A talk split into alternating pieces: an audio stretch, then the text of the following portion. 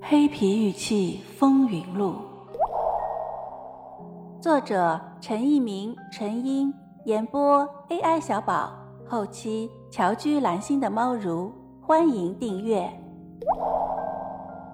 第三章：黑皮玉器的起因，第二回。这些石器的器型实在好玩，许多人不管其材质，开始把玩这种黑色的石器。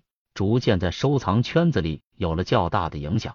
不过，当时黑皮玉器的价格实在便宜，出售者往往是作为其他古玩的配售品，低价搭售或者作为售后赠送的物件。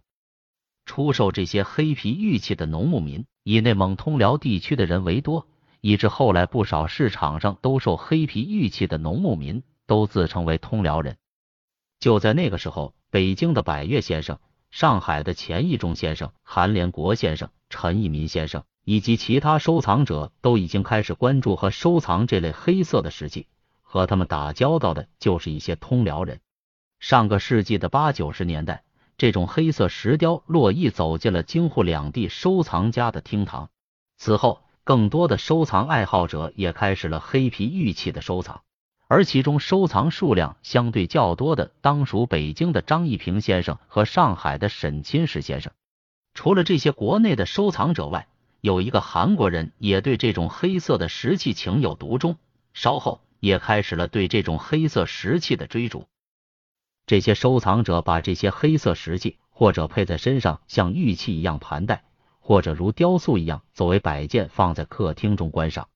上海油画雕塑院的韩连国先生，就是把这些二十几公分的黑皮雕塑作为艺术品陈列在自己的客厅中。个体的收藏只是一种个人行为，黑皮玉器进入收藏爱好者个人家中，并不会产生什么轰动效应和离奇的故事。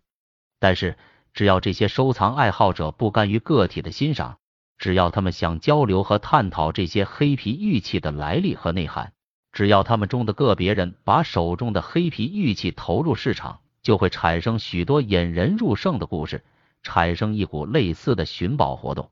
人类灵魂深处沉溺的、窥探隐私的荷尔蒙，会催动他们去探寻黑皮玉器的一切故事。这些故事会随着两条线索发展：一条是顺着黑皮玉器的市场价格展开，一条会随着黑皮玉器的文化和学术价值展开。这两条线索并不是平行线，它们的交汇点只能是黑皮玉器的科学发掘。于是，黑皮玉器的早期收藏者开始了他们的研究和探索，把黑皮玉器用各种化学物质浸泡，以探寻它的本来玉质。向出售这种玉器的农牧民打听原产地，以便以更低的价格收藏。个别的收藏者。产生了和通辽人一起找寻黑皮玉器出土地点的欲望。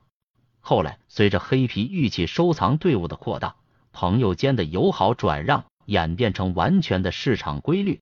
各地收藏市场上出现越来越多黑皮玉器，最后是大量现代制作的仿品。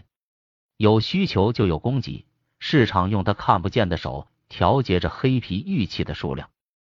仿品越来越多，争论也越来越大。铺天盖地的黑皮玉器充斥着各地的收藏市场，以致对红山玉器和黑皮玉器的研究颇有心得的陈义民先生宣布，本世纪他已经不再收藏红山玉器和黑皮玉器了。就是因为这些黑皮玉器的早期收藏爱好者并不想仅仅做一个玩家，他们中的部分人想刨根究底，找寻出黑皮玉器自身隐藏的秘密。